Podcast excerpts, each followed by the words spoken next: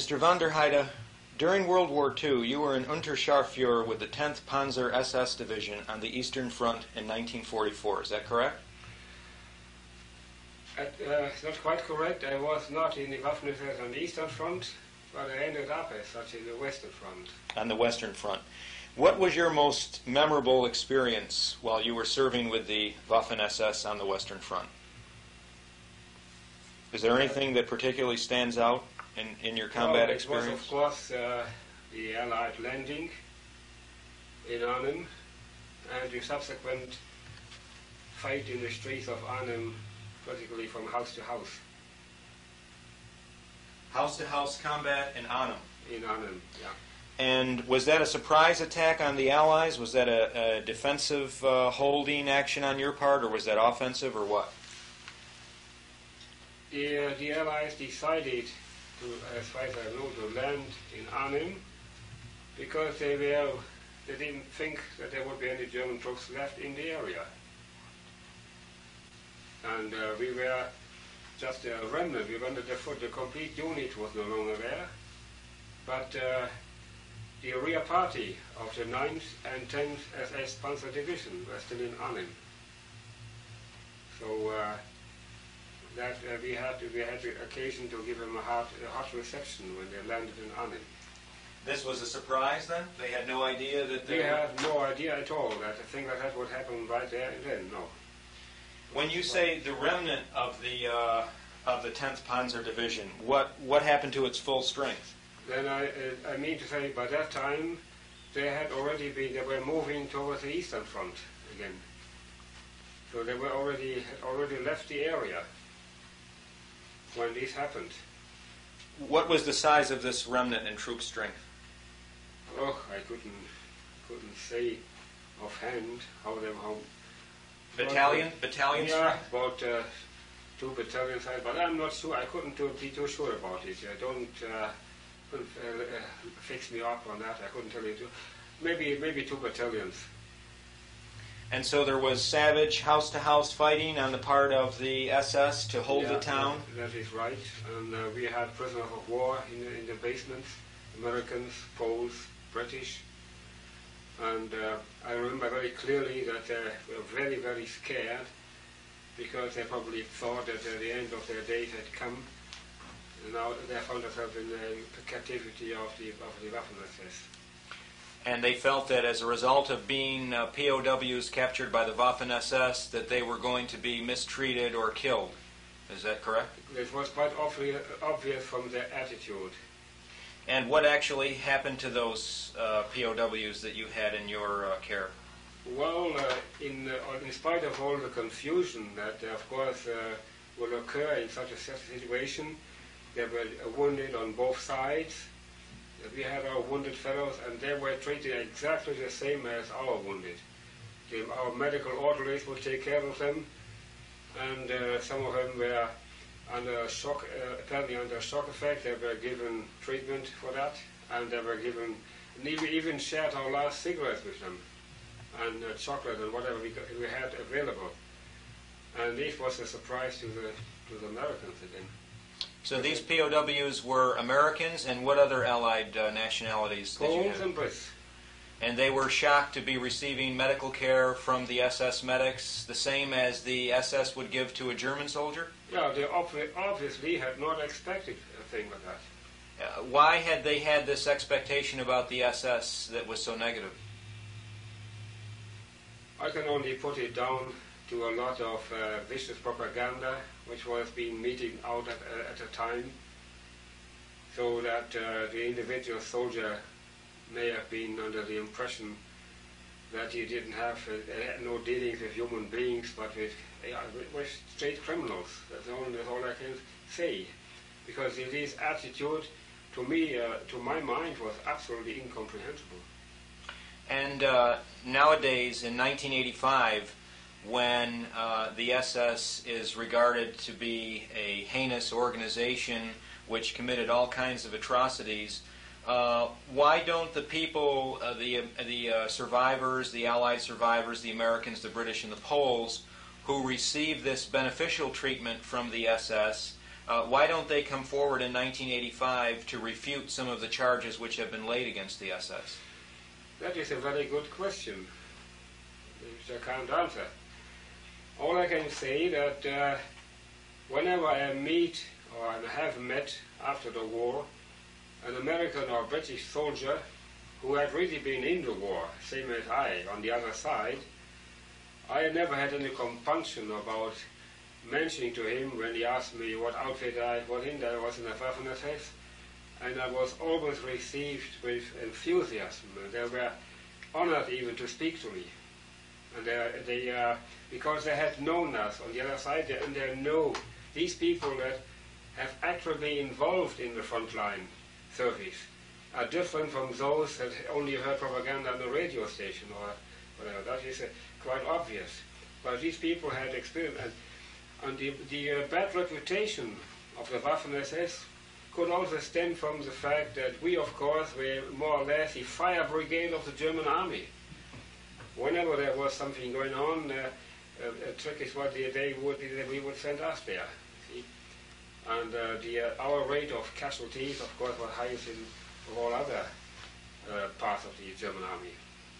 So, as a result of you being, uh, would you describe it as a commando force, an elite, a crack troop, so to speak? I would say so. Yes, we were, we were naturally from the beginning we were all volunteers, and I must say, although I was not in the Waffen-SS right from the start, I had volunteered myself in, at the age of 17 in 1941 but I wasn't accepted for for medical reasons. So I uh, I was uh, drafted uh, exactly at the age of 18, if the, if the the uh, rest of of my age, of uh, born in 1924. So uh, I was part, went to an anti-aircraft outfit and spent a few weeks, a couple, next, next in, in France, in northern France, uh, where we, uh, we had these uh, 88 millimeter guns.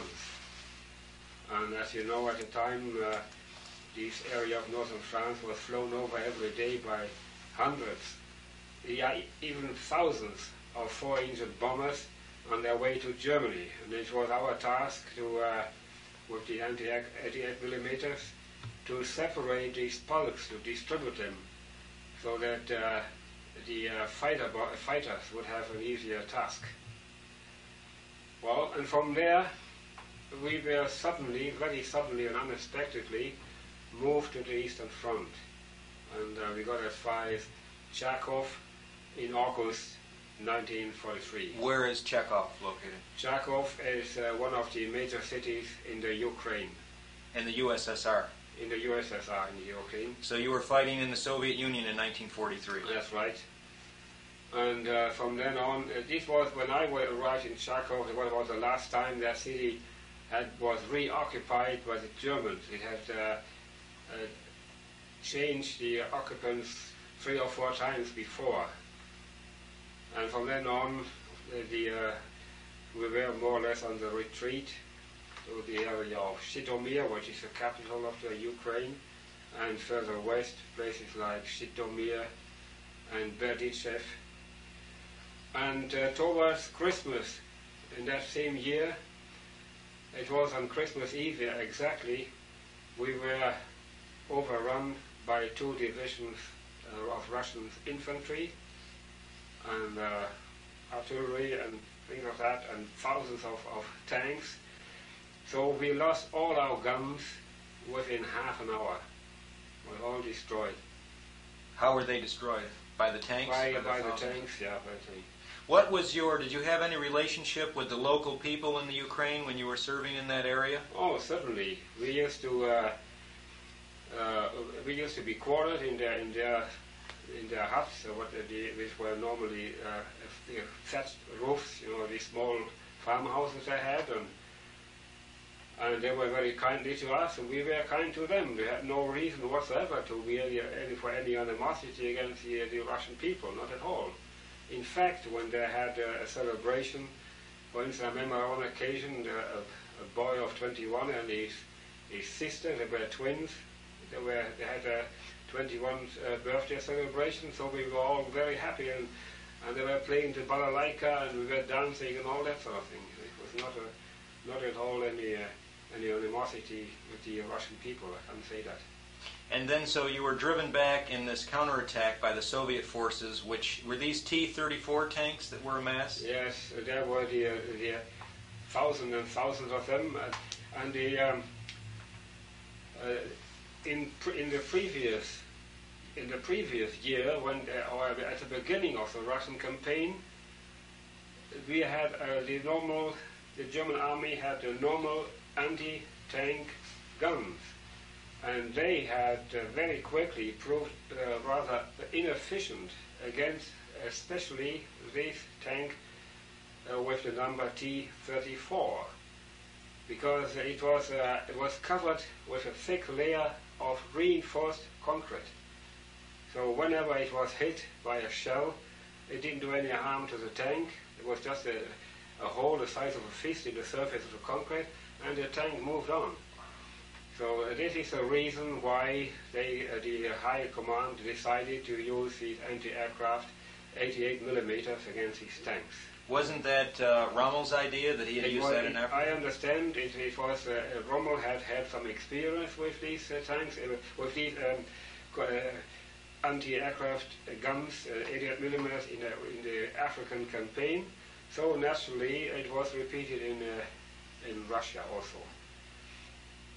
Now, um, you asked me about the experiences which have been re- uh, remained vivid in my memory, and that was shortly after that, in the early early January 1944, when we were waiting to be refurnished from uh, with, trunk, with guns from uh, uh, from Germany. It would obviously take some time, you know, where it would take at least 14 days before the equipment would arrive. So uh, everybody that was not exactly involved with the guns themselves, as, uh, the, uh, the gunners, you know.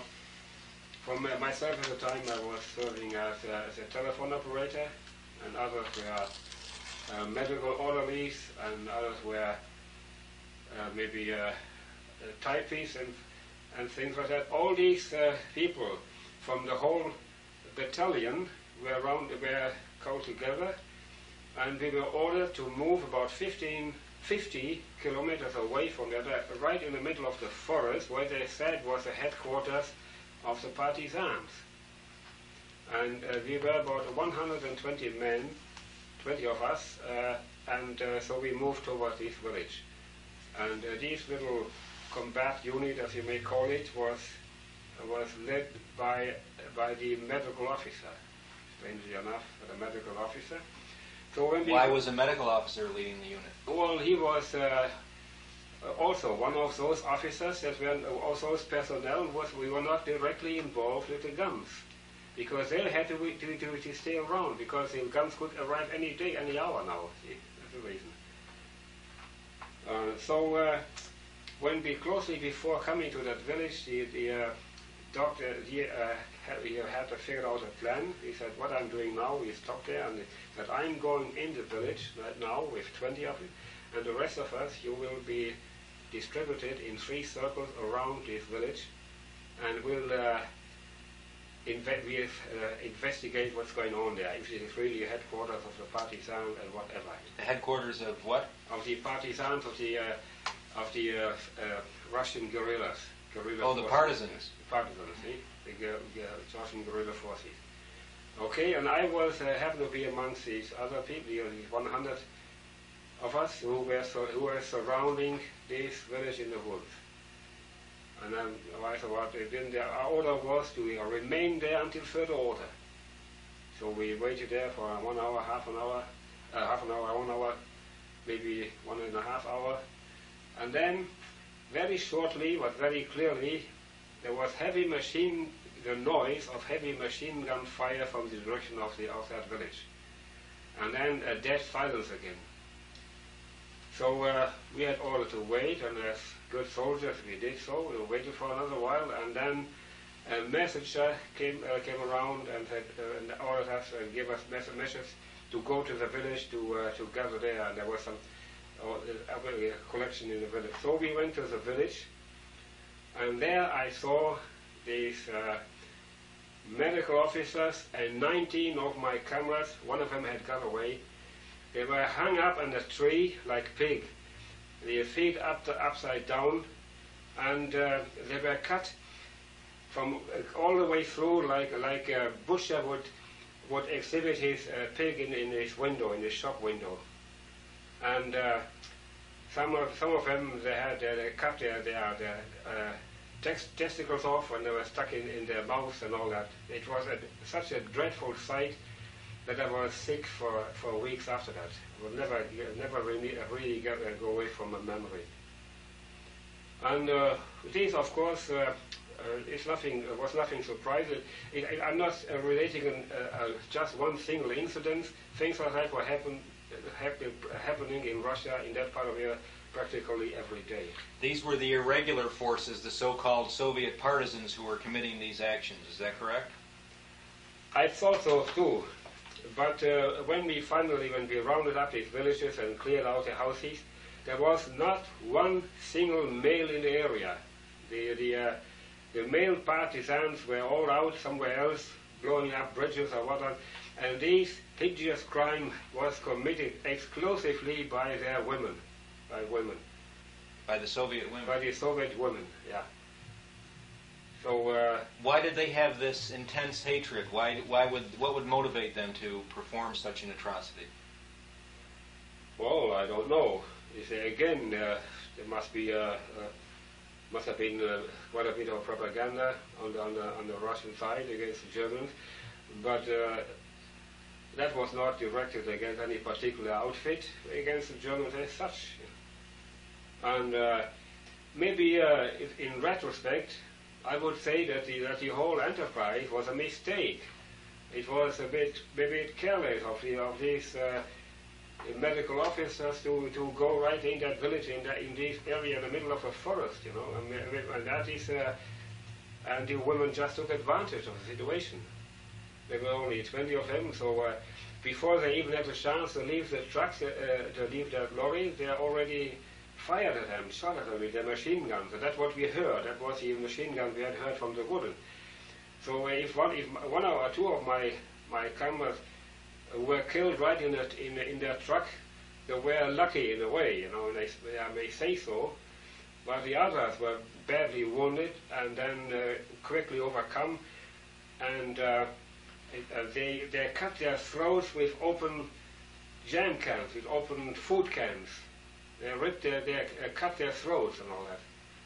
And uh, these all these bodies, naturally, of course, were medically examined, and uh, it was uh, established that uh, they, they were more they were still alive when the, when this had happened, and it was not just a show uh, to do with dead bodies. Some of them were alive when they were having their Some of throats them were alive when they had their coats uh, uh, cut, uh, their throats cut with cans, with open, ripped open tin cans. And where did this take place? And that was in the area of Proskurov in the Ukraine, Proskurov, Zhytomyr, Berdichev, around that area, close to the uh, to what what, were, uh, what was at that time the Polish border, which is no longer the Polish border. It's you know it's, it's now all Russian territory.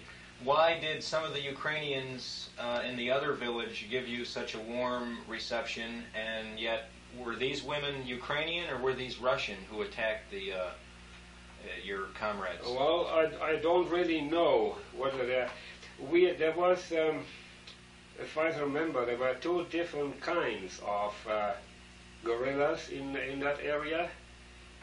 They were fighting the Germans for different reasons.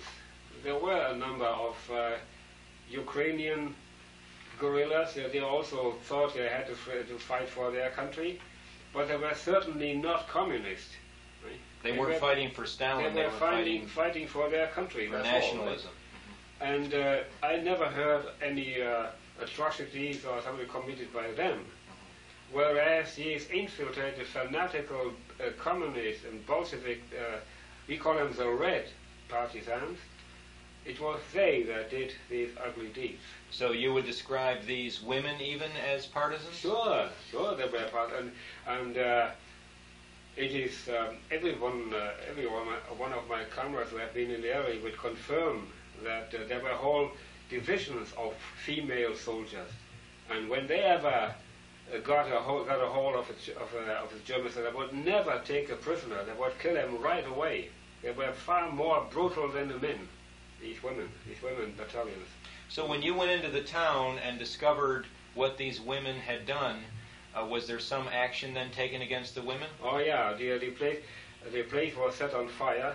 The, one of these uh, two other a, uh, uh, was uh, burning and there was a strong wind blowing and as I said the houses were thatched, uh, you know, they were covered, covered with roofs so in no time the, the whole the village was, was burning and then these women came out on their knees with a rosary in their hands and they were begging for, for favor. They said, bam, bam, bam, bam, Nicorette, Nicorette, Nicorette, with the rosaries in their hands. Can you, know, translate what they were saying? Huh?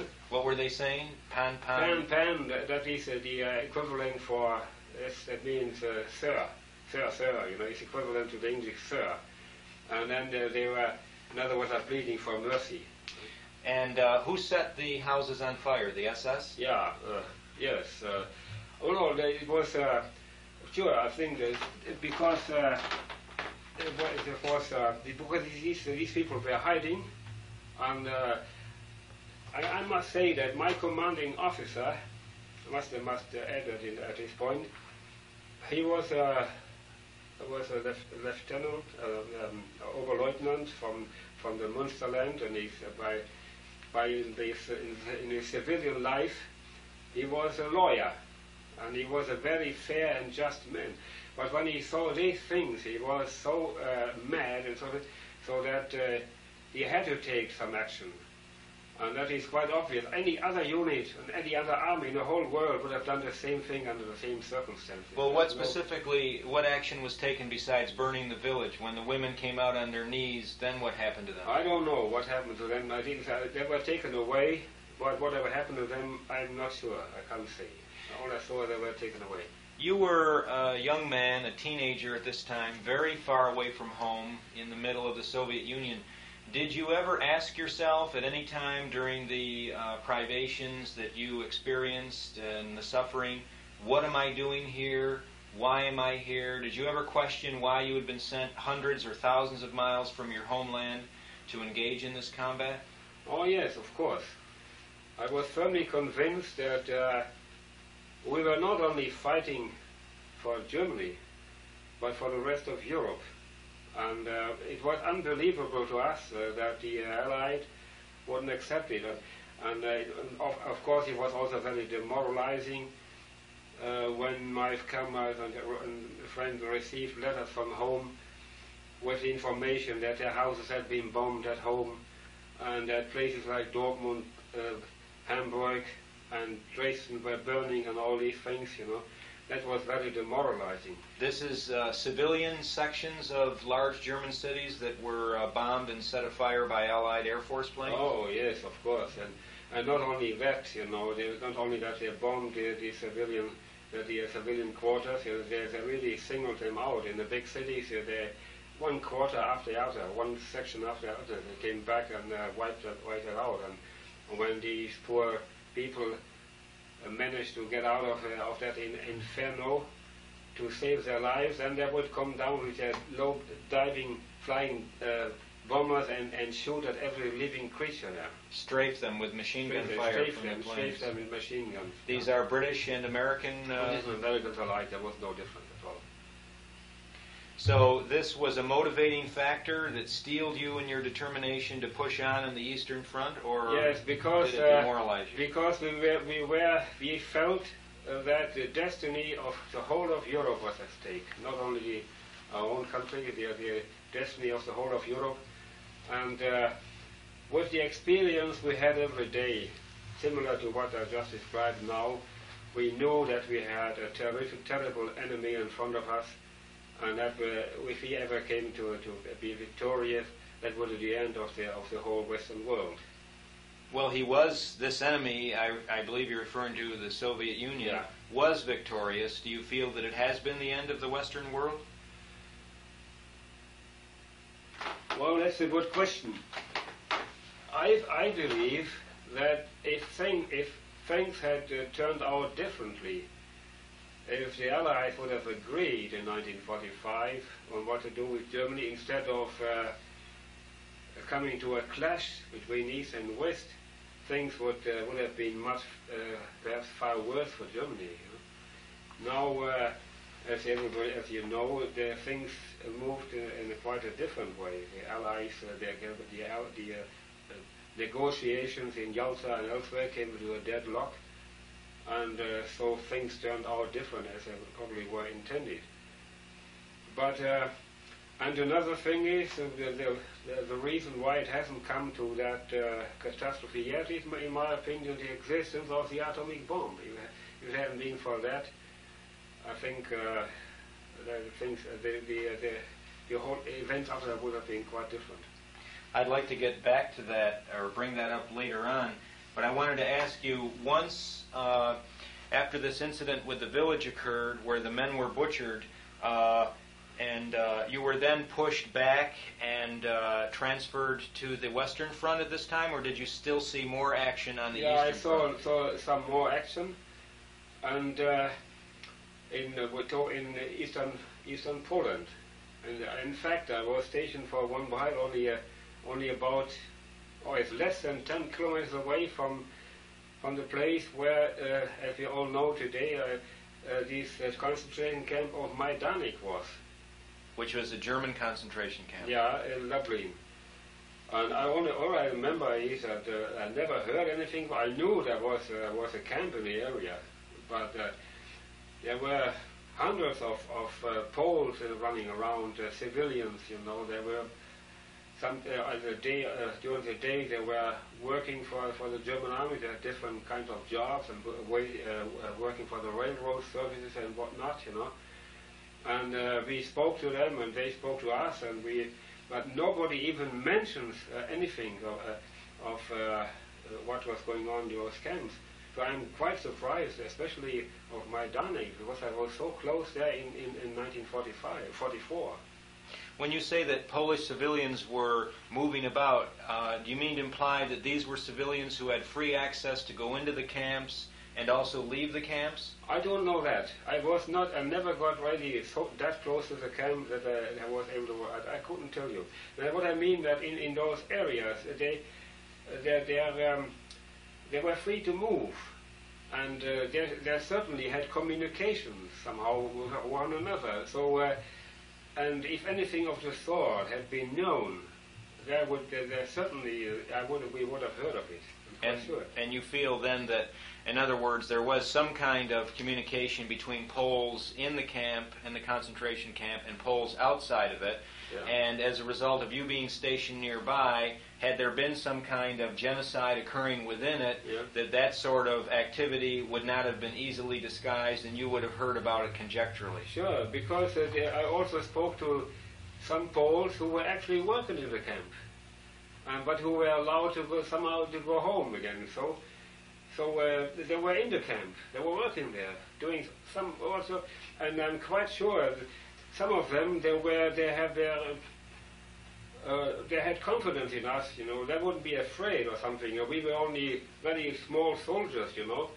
And if anything, like- I'm quite sure they would have mentioned any, uh, anything like this to us. There was just, when you say small soldiers, there was just a, a tiny detachment of yeah, no, we were just ordinary soldiers. We were no high-ranking officers. Oh, know? I see. That's what I mean. You see, so uh, they would have certainly mentioned something like that. you know. Were there any other significant battles that occurred while you were in Poland at this time? Uh, Any yes, engagements? uh, the, of course, uh, there was um, in the early early days of the 1944 was the uh, what we call the kettle of uh, Tarnopol. the kettle of Uh, yeah, the uh, of Tarnopol, the city of Tarnopol was completely encircled, uh, uh, surrounded, uh, encircled by the by the Ruskies, and uh, and there was uh, heavy fighting there for, for a couple of months, you know, in Tarnopol. which you participated in? And uh, yeah, and we were liberated at the time by uh, the French volunteers, the French uh, volunteers of the uh, uh, division uh, div- division Charlemagne. It was they that uh, uh, somehow broke broke the uh, encirclement and cleared us out there. Uh, you mean to say then that the SS did not consist uh, solely of Germans? Oh no, oh certainly not. I must, I might, I, mean, even, I don't know what the what the percentage of it was, but uh, quite a high percentage of the members of Waffen-SS came from all over Europe. Why would non-Germans want to join a German organization that wanted to make Germany the uh, uh, leading force in the world? Were well, I don't think uh, that, that they, they, they were thinking in that on their, on those lines. They had this the same attitude towards uh, the uh, menace from the east and uh, to the of the general threat to the to the Western world from communism, the from menace to the communism uh, and Bolshevism, as we used to call it at the time. So there were Norwegians, Danes, and uh, quite a large percentage, especially from that little country by the name of Netherlands, Holland. There was a largest contingency from there.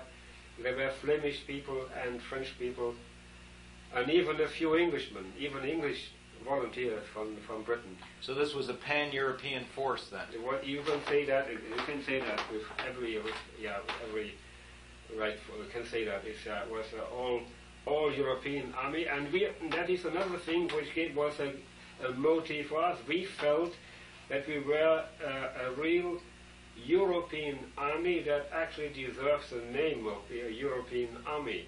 It is nothing. What we have today, NATO and whatever, is nothing in comparison to what we were. So I really feel that the Waffen-SS we were the, the first uh, uh, European army that deserved this term. So these uh, Frenchmen who were part of the SS division Charlemagne were volunteers. They were not uh, forcefully no, conscripted into no, uh, none of them. No, no. For the, I don't remember any forceful conscriptions in uh, Waffen-SS, that may have been later in the uh, in the very last months of the war. Of the war, it's possible that uh, that there were conscriptions, but up to that time, there was the, the whole uh, European army of which uh, by the name of Waffen-SS were all volunteers. And what time was this that we're referring to? Well, uh, 43, 44, when I was there, and earlier. So the Charlemagne division broke you out of the encirclement, and how did the they manage? they, How did uh, they do that? Well, uh, they are just uh, figured out where, where the weak, uh, weakest spot was and uh, just broke in with their tanks or whatever, yeah, well, you know, and, and uh, so there was a breach, and we went just went out. You know? And you went then. In other words, they, they saved our lives. You know, that's. Uh, I think you can say that. these French soldiers. Oh yeah. And then you retreated to where? uh, to uh, I was uh, staying in to Poland and the, I said in the area of Lublin for a while, and again there we were sent for uh, uh, guerrilla anti-guerrilla warfare. In other words, uh, to clear out uh, these uh, partisan hideout hangouts, you know, and that is uh, a, a very dangerous an enterprise. You know, I rather, from my from the experience I made there, I would rather be right in the, in the first front line than do a job like that in the, in the back. You know, we're fighting the, these people because they were hidden from the, the jungles in the houses and they were shot you on their back. Uh, next thing you know, and all that, and, uh, and used to attack us in open streets, you know, from from basements and so on. It was a very treacherous kind of uh, of a war, you know. Now, in our time, according to the uh, prevailing information in the West, partisan has become a good word, the idea of partisan. Uh, there was a, a recent movie called Red Dawn where uh, the partisans were saluted and the partisan spirit was saluted. But you uh, seem to feel that the partisans were almost synonymous with terrorists. Is that true? Yes, I I have uh, great respect uh, for. There were civilian, some civilian outfits. Uh, they were at least recognizable as such. Uh, they had, they didn't perhaps didn't have uniforms, but uh, by some means, the helmet or, or belt or whatever it was, they were recognizable as soldiers, and it was a fight man to man, and uh, that was understandable and acceptable. But what I do not accept is these treacherous killing of, uh, of soldiers from the back, from, uh, from a tree or wherever they were hidden. I'll give you another example. They would, for instance, I, I mentioned to you before that I was uh, working as a telephone as a telephone operator. So uh, at times we had to pull the, uh, these uh, wires across long distances through the woods to uh, make the communication. And at some hidden away place in the middle of the forest, they would, the partner would cut the line, would cut the wire. So naturally, two of us or four of us, uh, depending, had to go and find a trouble spot. And they were just waiting for that. When they came to the to that spot where the wire had been cut, they jumped out of the bush and killed them, murdered them, slaughtered them. So that is a kind of war which I do not consider a fair war anymore. That is straight murder as far as I'm concerned. Because the men who had been killed were simply involved in trying to locate this communications equipment? That's right. And uh, I may also add a few words in this respect to uh, what is uh, often referred and, and is um, often spoken about today, the Einsatzgruppen. It was a special elite force uh, which had to be, was absolutely necessary to deal with these kind, this kind of terrorism. Am I correct in understanding you to say that it was an allied force? Oh yes, no, no, uh, elite, elite, Oh. elite, Elite. elite force, you know, select force, and they had a special task. They were special. It was a special combat force to uh, to deal with uh, with these partisan activities.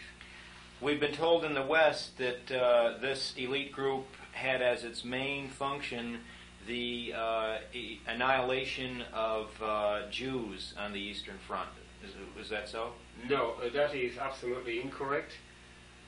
Um, it was, as I said, it was uh, a, a combat force to uh, uh, to fight the partisans and uh, wipe out their hangouts and all. But uh, it may have been so uh, that uh, on the on the leading side, on the uh, the leading officers or commissars, as you call them, there happened to be predominantly Jews for one reason or other. So uh, if they were killed, they were killed as such, as, as partisan guerrillas and not as Jews. It was definitely not intended or not, it wasn't even planned to uh, uh, to use his force in, in, the, in the combat uh, or in, uh, in the elimination or the extermination or whatever you may say of Jews. Not at all. So, But there were uh, quite a number of Jews that they were uh, engaged in this uh, terrorist warfare. But in other words, then the SS was not going after Jews; they were going after partisans. But they weren't sparing partisans who happened to be Jews. If they, if there were Jews who were bearing arms against the German government, then they would uh, be executed the same as uh, any other Russian partisan. That's for sure. That's for sure. And the same would happen to any other soldier. If, if I did the same thing in, uh, uh, I could have done the same thing in France later on, or if I would go on the other side of, of the Russian and I would do something, I wouldn't be alive today either. You know, if they got me. That is, uh, it's quite normal, and uh, I think it's also uh, quite uh, legal according to the uh, to the Hague uh, Convention. When you make this analogy between yourself and, and treatment by the Allied forces, you're saying that had you been captured by the Soviets, or if you were acting as a, as a guerrilla or an irregular, the fact that you are a Christian wouldn't have deterred them from uh, shooting you or executing you because you, not at all. you bore arms against them. We're, we're told now that uh, the Soviet Union is anti Semitic and opposes Israel. So, how was it then? It seems uh, rather hard to believe then that at one time uh, Jews held positions of power in the Soviet Union. Uh, How do you account for that? I don't believe in this anti-Semitism on the part of the Soviet Union. I think it's uh, propaganda. I don't really believe in it. Things may have changed a little bit since the last war, that's for sure. Well, how can you say that when they're arming the Syrians and they're providing the main arms to the Arabs and all these other groups which are very hostile to Israel? Why would they do that if they weren't anti Semitic? I don't know. I'm not. Uh, I couldn't I couldn't tell you. It's possible that, that they make a difference between uh, between Jews and Zionists. You know? As far as I understand, the, uh, the it's the Zionists that they're after, not after not the ordinary Jew, not the ordinary Jew. In other words, that might explain the reason why Yuri Andropov, who has been rumored to have been of Jewish origin and descent, was able to reach a high level of, of power, the highest level, in fact, in the Soviet Union, but at the same time be at the helm of a policy which was anti Zionist. That's right. That's right. That's what I think. Yeah.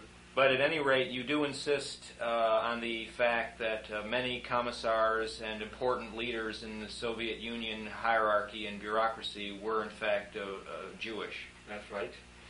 And uh, we also understood and we learned from uh, Russian prisoners of war that uh, they had no other, these poor soldiers they had no other choice when they were had to uh, move against.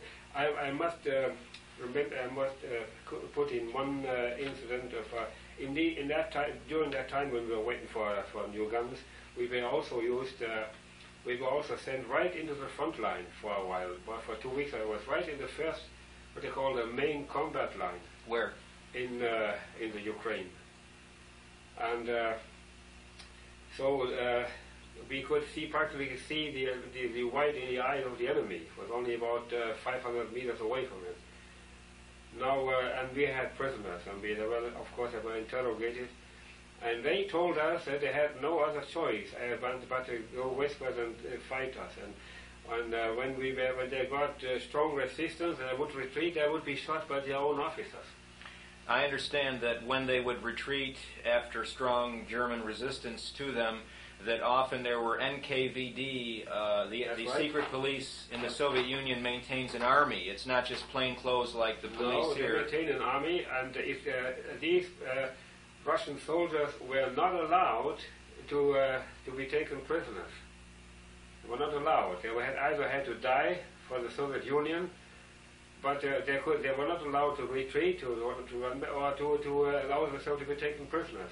And well, when they were forced on account of strong resistance, oh, they were shot by their own officers.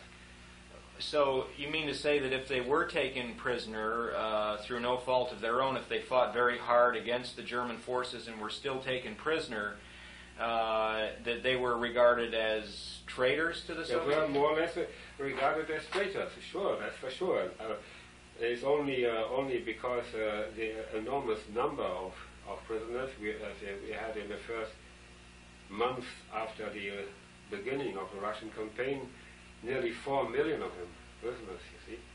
So naturally, uh, I don't think that all of them were punished for that later on. But in principle, they were not allowed to. They were not allowed to be taken prisoner by the enemy. You say that not all the four million uh, POWs, Soviet POWs who fell into the hands of Germans and who were subsequently shipped back to the Soviet Union were murdered.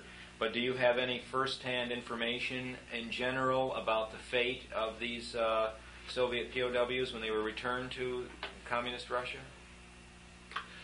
Not of not, not of those uh, uh, Russian prisoners, but uh, there were others uh, who who had been fighting on our side uh, volunteered for the same reason, like Ukrainians, for instance.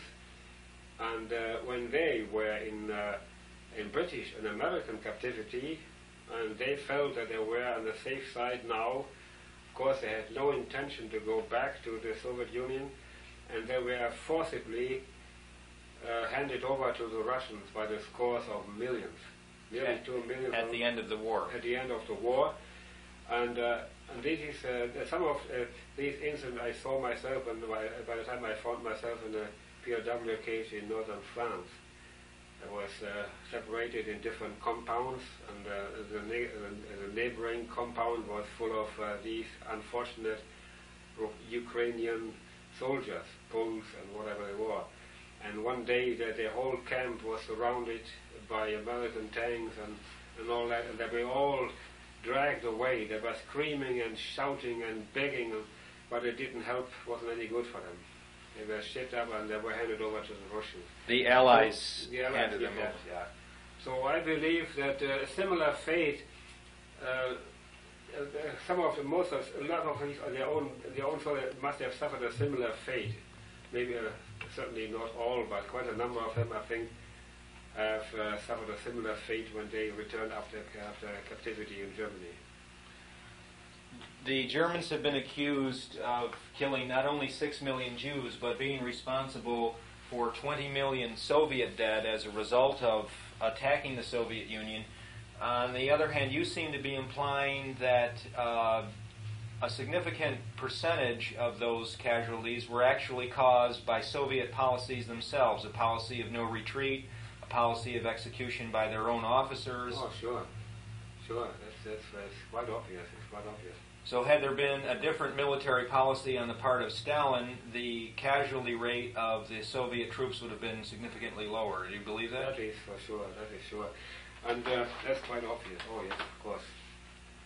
Well, picking up the thread now, um, as you as you moved, as you moved in retreat from the east to the west, how did you find yourself uh, fighting at Arnhem in France? How did how did well, you come I to? was uh, I was uh, wounded in uh, in that area, and I was sent uh, uh, back to I was sent back to my garrison. you were in the- wounded in the Ukraine or in in Poland. the in the in the Poland. Uh, How were you wounded? Uh, I had a, uh, I had a, uh, wait a in the, in the, I had, um, no, wait a minute, what, uh, how can I describe it? Uh, uh, I wasn't, no, wait a minute, I made, made a mistake now. I was, I, I was uh, shell shocked. I was shell shocked. I'm not, I, I can't say wounded, but from the shell shock, I was deaf, completely deaf on both ears. See, so I was considered wounded, and I was, they took me back to uh, to the hospital in uh, to the uh, garrison where I came from in in uh, in Western Germany. Stayed there for a while, and I had my, my, my annual leave, and from the, from that place I was uh, I was sent to the west, you know. So we started out from there How long did your annual leave last? about uh, two weeks, you know. What did you do on, on your leave on this little holiday that you had? Was that very precious to you, or Oh yes, I was I was going to back to my Dortmund to see my, my parents after a long time. Uh, so uh, had they had they been harmed by any Allied bombing, or where was there not at that time, but later on, in the the idea when I was already in uh, captivity, my, my father, my parents was to uh, houses in Dortmund in, uh, in February 1945, shortly before the end of the war. They owned two houses that Yeah. were destroyed. Were they wealthy They were people? completely, Completely destroyed, yeah. Were they wealthy people? No, not too wealthy. They, my father had a had a coffee coffee house. They call it a cafe, coffee house, and he was a confectioner by trade. You know, Candy maker? Candy maker. You can say so. In, in American would say maybe candy maker, yeah, but we say Konditor. You know, that is actually a profession. You know. Were you able to uh, obtain when you took this holiday for two weeks some good candies while you were on this? Uh, I beg your pardon? were you able to have some of your father's Oh, yes. confections with Oh you? yes, sure. I brought some along to my cameras too. So anyway, uh, we instead of being moved back to the Eastern Front, probably on account of my uh, yeah my years and all, that, we were sent to the uh, I was sent to the West instead, and uh, they had quickly formed an, an infantry battalion. And uh, it was originally intended to send us to the western, to the so-called West Wall, to the to the uh, frontiers in uh, and in in the west of Europe, to uh, to work and to to uh, be uh, stationed in, in one of these uh, shell, shelter bunkers there, you know To repel the D-Day invasion? to repel the D-Day invasion. You see, but uh, so we we were moved to that area. I have was the number four company, machine gun company, with uh, 160 strong, and only uh, less than two weeks later, we were 16 of us left. 16 of us left. So the 16 out of a company out of, a company of of 160 160. in a week's time. You know, in uh, less than two weeks' time. What happened? The, the casualties in uh, on the uh, in um, in, uh, on the Belgian in, in on the Belgian front on the Albert Canal were absolutely terrific. Uh, How did these take? How did these t- occur? yeah, the, the uh, there had been uh, strong reinforcements from uh, especially from the Americans. Fresh uh, unit that had come over from the States. And uh, uh, um, if, um, um, you want me to, uh, to uh, relate one particular incident that happened in that area in, during this period, we were trapped in a, in a small strip of land, narrow strip of land between the river, River Maas, and the Albert Canal. So we were we were waiting, and uh, we were ordered to uh, to dug in to somehow get under cover and dug holes and to get some protection. And while we were doing that, the Americans had crossed the river with two pontoon bridges, and the next thing you know, they were there, and uh, there was only one option, uh, no other option but uh, try to get away. And then we we were in front of the river. where had just uh, came over, and I saved myself, and then I saved my life by swimming over the river. That was the only way to get across. But I saw, looking back, while swimming back and looking back from the other side of the river, that all of them, all my comrades that were left on that strip of land, who were either too tired or they couldn't swim or were wounded, they were all of them shot, murdered by the Americans. All of them, By the American forces? by the American forces. But you did say 16 survived out of the 160 originally, is that Yeah, correct? for my for my outfit. Yeah, but uh, all in all, you know, But all I'm the ones talking- that were left I'm on the talking about this uh, this particular uh, uh, unit. There there were not only ours, but some others too. You know, there are, to my estimation, five to six hundred people on that strip in between. They were trapped within in that, on that strip of land. And the, the Americans uh, would have been, no, they could have taken them prisoner, all of them, but they didn't. I saw with my own eyes that uh, they shot at everybody there.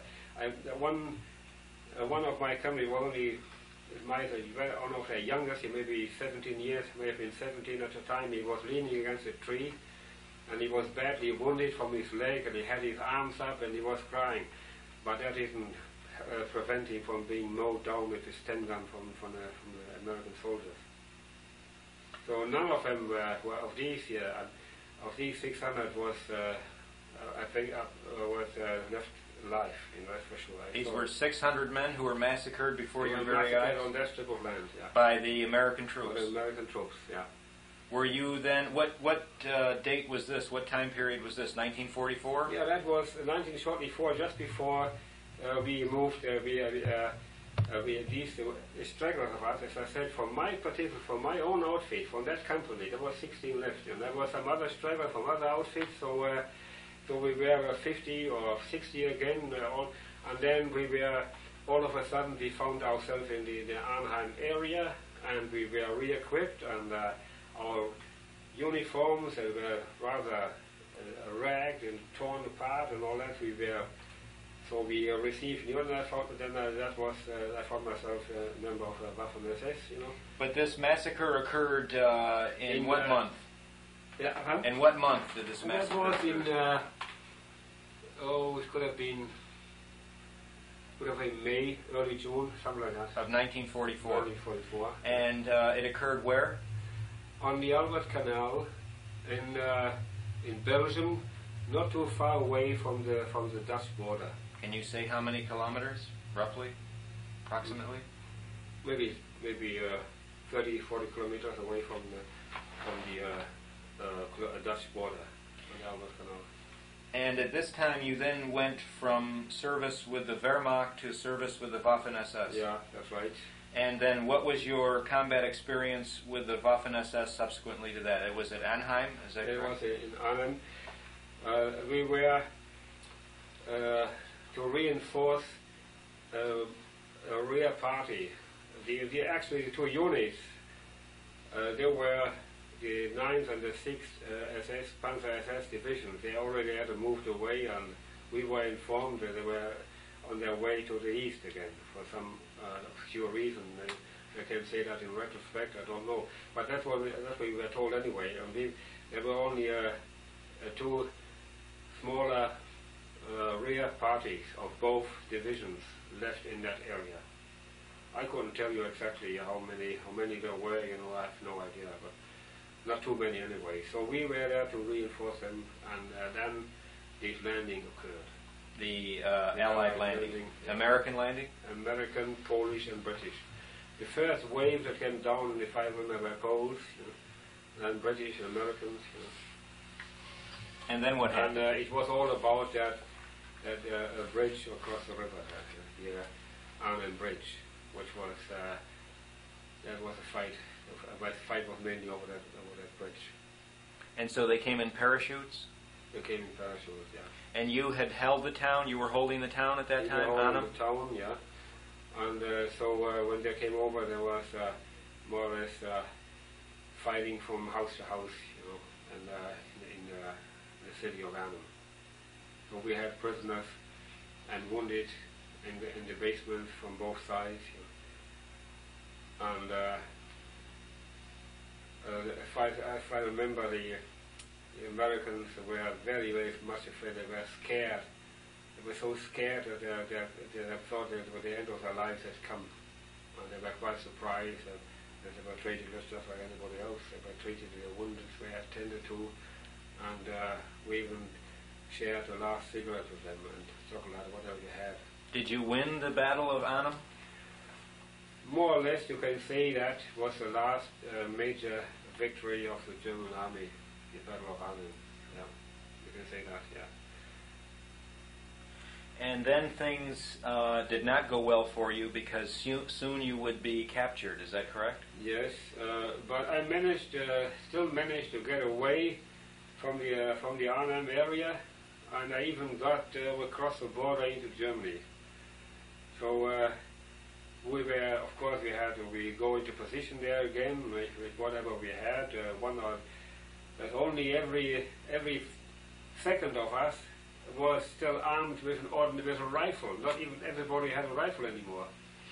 So we had uh, rifles and machine guns, and above all these Panzerfaust, Which is what?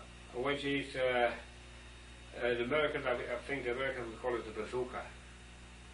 Well, these uh, things that, uh, which we had to be uh, very efficient against tanks. But it takes we have to to go pretty near the tank, you know, to apply it. And, uh, but uh, when uh, the, that thing hit the tank, it, uh, it was finished. You know. And where were you sent then? Then, uh, so that that was in, that was in, in that uh, in, in already in Germany.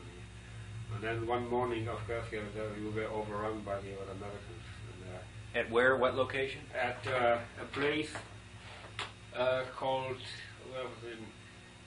Uh, Heinsberg. It's, uh, I would say about 50 kilometers north of the city of Aachen. And this was in October of In 1944? October 1945, 44, Aachen had already been captured by that time. I think Aachen was captured in August in that year, so Aachen Aachen was already in American hands. So the Americans shipped us uh, from uh, from that area uh, right through Belgium to uh, Paris.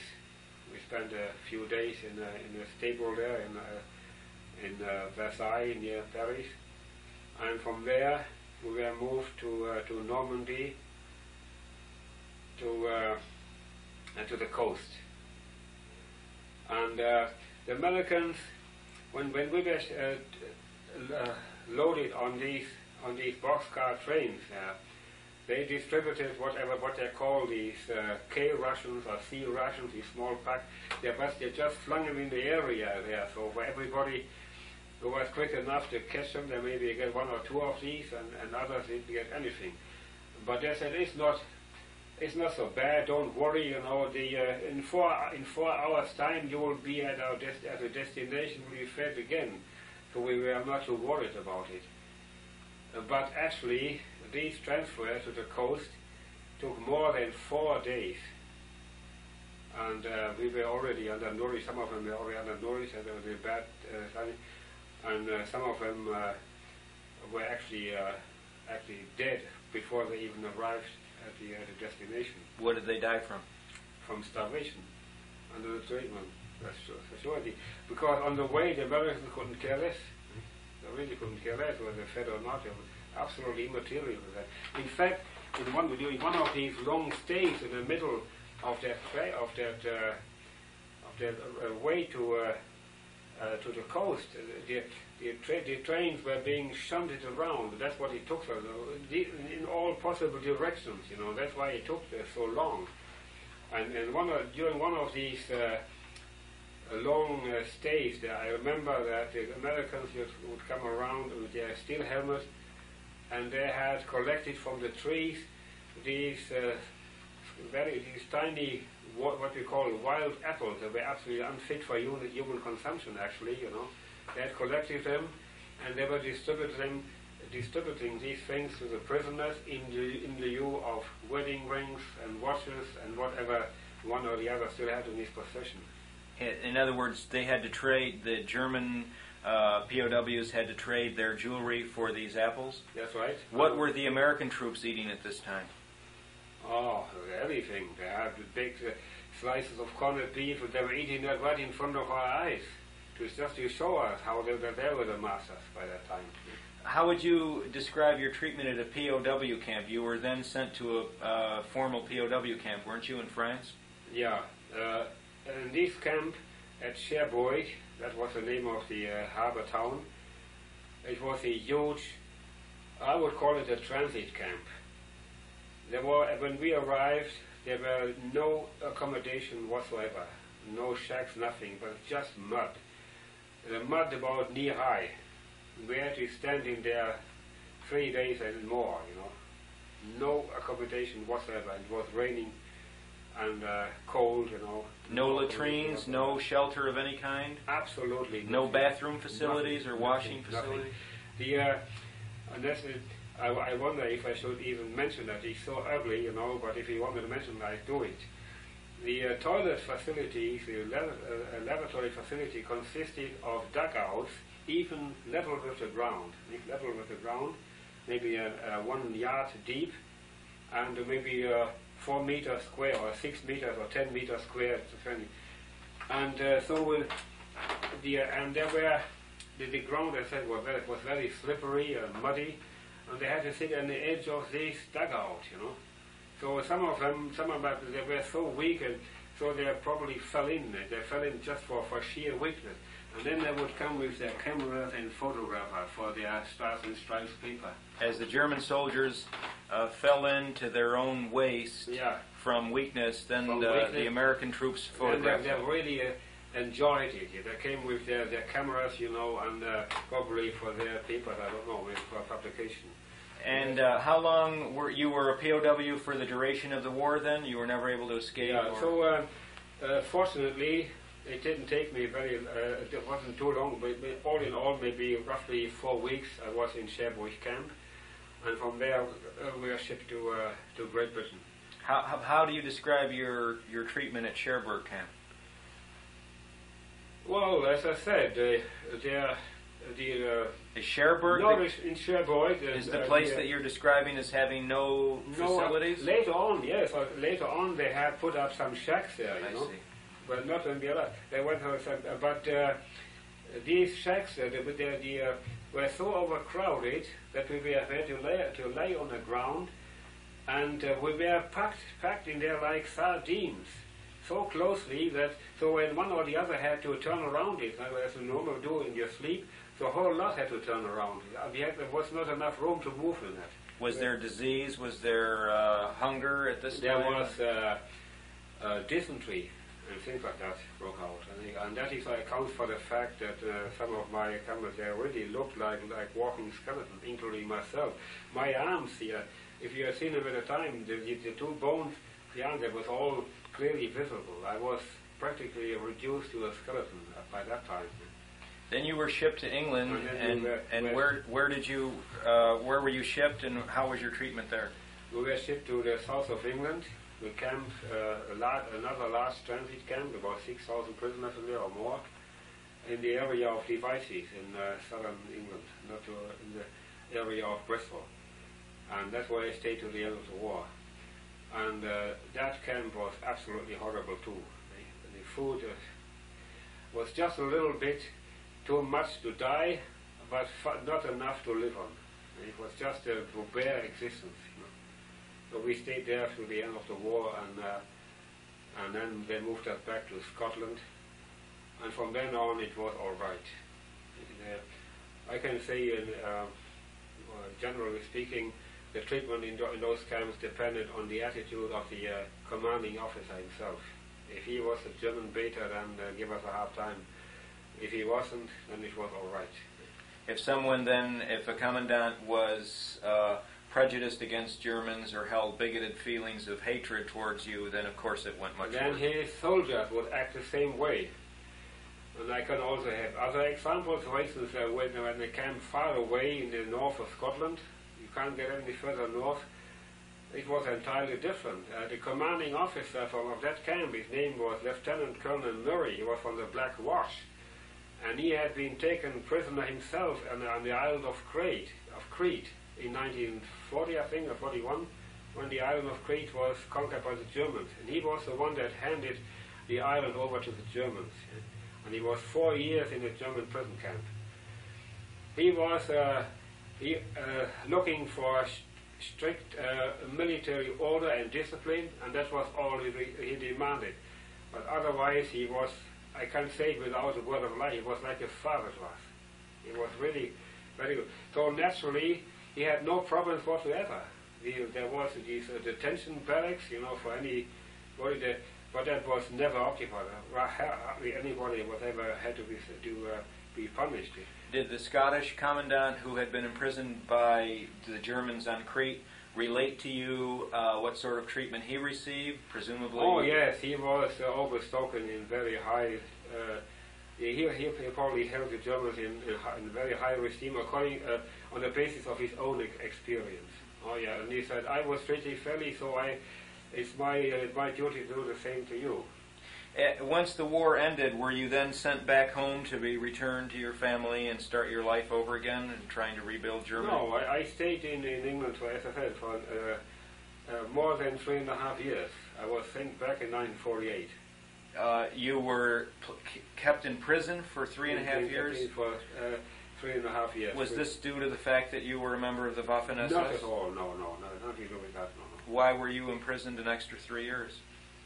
Well, that was, uh, I don't know, I think maybe in violation of the Geneva Convention. I don't know. They never gave you justification? And we, no, not at all. In, in fact, I must even uh, uh had occasions when uh, large numbers of new arrivals came from the United States and Canada, and especially from the United States. They all of a sudden came to land in our camp and they told us in the, that in the United States they had been officially repatriated. They were told, they were being told, now you are on the way to back home and all that. The press, everything was there, and and uh, maybe there was something wrong with the compass of the boat because they didn't land in uh, in Germany. They landed in Scotland and stayed there for another two and a half years. Yeah. And yet there was never a reason given, never a trial. No, no, nothing. not at all, not at all. And then on a whim, you were released in 1948. When? On a, on a whim. I mean, in other words, just at their own initiative, they decided to release you. Yeah, that's right. That's right, yeah. The Waffen SS has been labeled by the Allied governments as a criminal organization, the implication being that every member of the Waffen SS is a war criminal. Mm, that's ridiculous. Absolutely ridiculous. Why?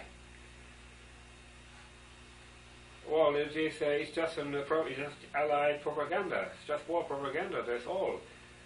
And uh, it's understandable. I mean, war propaganda has its effect during the war, sure, and uh, I don't even blame them for doing so. You know, just, but it's about time, 40 years after the war, you know, to come out with the truth and, and to say that it wasn't so. It has been said that uh, the Waffen SS, along with uh, the Hitler government, exterminated six million Jews in uh, the various camps. Do you believe that? No, not at all. Not at all. Why not? It just imagine uh, you only it only takes a little bit of logic uh, to then you to know that it was absolutely impossible. The, and when we were when I was in British captivity, once in a while, we used to be interrogated by people that came, especially from London, and the uh, the idea was to uh, re-educate us and to make uh, good Democrats out of us, you know.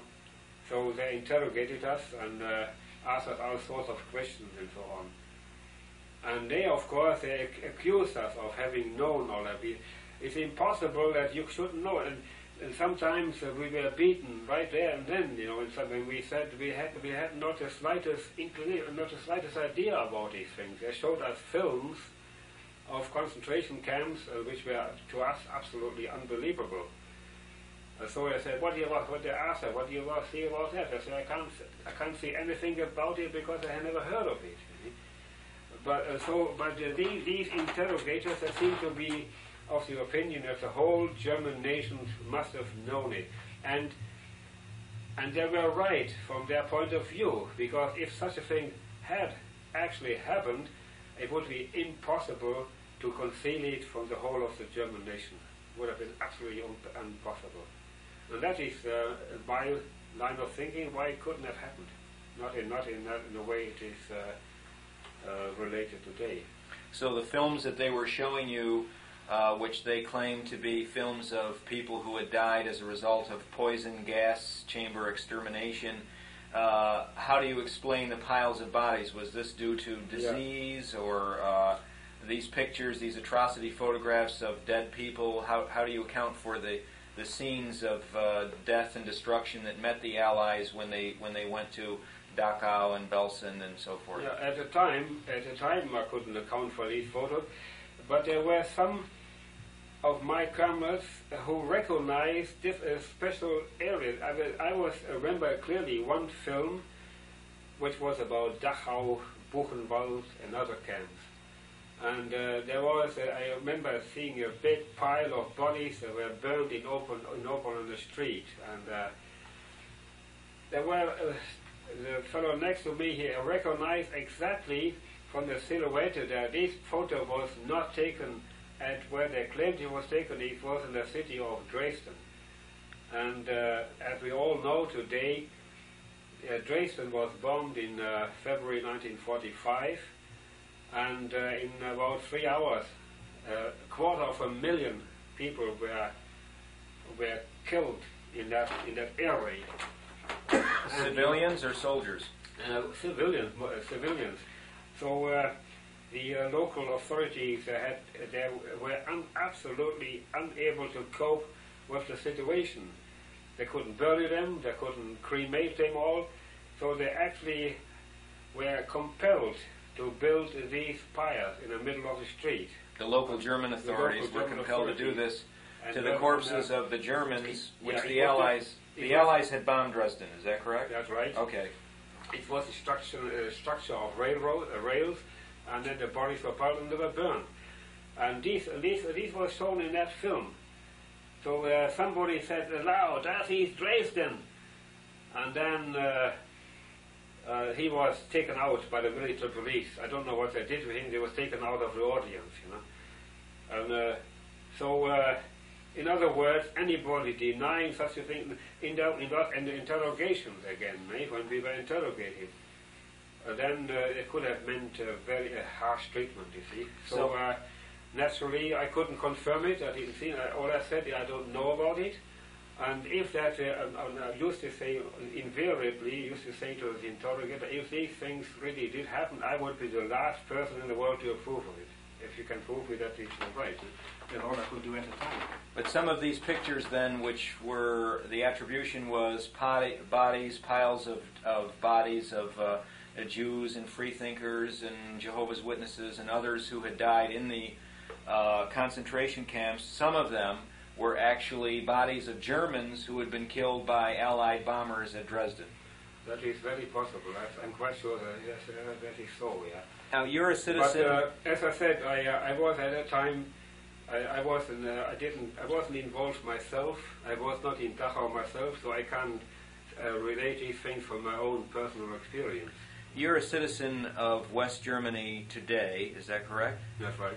Uh, what could happen to you for speaking out in the way that you have here today uh, if you made this videotape in West Germany and it was broadcast? Would uh, anything happen to you, or would they, would you be all right?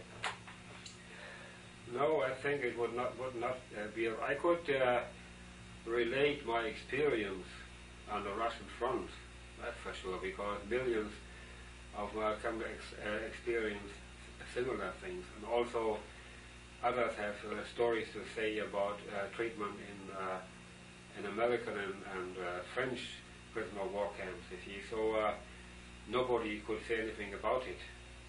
But I'm sure uh, uh, the time hasn't come yet in Germany to speak out in, in the open uh, to deny uh, those uh, these atrocities, so-called atrocities in the German concentration camp, because that is is a well-established fact, and even by courts, the, even the, the, the German courts are holding that these are well-established facts, and everybody who doubts on it, he can either be either a fool or, or a Nazi or, or whatever, and uh, so that you can really get into trouble there.